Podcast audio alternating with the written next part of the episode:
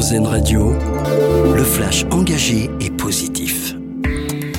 Bonjour, bonjour à tous. Il va demander le triplement des capacités du renouvelable dans le monde. Emmanuel Macron est à la COP28 à Dubaï aujourd'hui. Le chef de l'État participe à cette grande conférence sur le climat où il va donc demander cette augmentation des capacités du renouvelable d'ici 2030.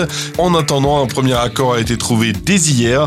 Les 200 pays participants ont adopté la mise en œuvre d'un fonds destiné à financer les pertes et dommages climatiques des pays les plus vulnérables. Nous sommes aujourd'hui le 1er décembre. Comme toujours, c'est la journée mondiale de lutte contre le sida. Une bonne nouvelle dans ce contexte, malgré des dépistages en hausse, le nombre de contaminations a baissé en France par rapport à 2019. Le nombre de personnes qui ont découvert leur séropositivité en 2022 a été estimé à près de 5000. C'est moins qu'en 2019 avant Covid.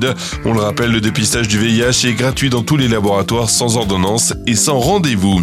Et qui dit premier du mois aujourd'hui dit quelques changements au programme de notre quotidien, avec en particulier l'aide financière d'urgence pour les victimes de violences conjugales qui entre en vigueur aujourd'hui. Dispositif qui doit les aider à quitter le domicile et à se mettre en sécurité.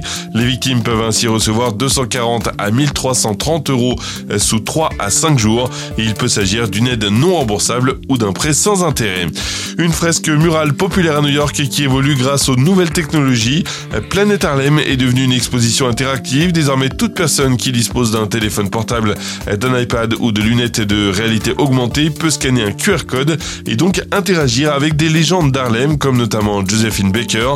La prochaine étape intégrera l'intelligence artificielle pour un dialogue totalement ouvert. Et puis, notre dossier solution pour finir avec des cosmétiques à faible impact environnemental.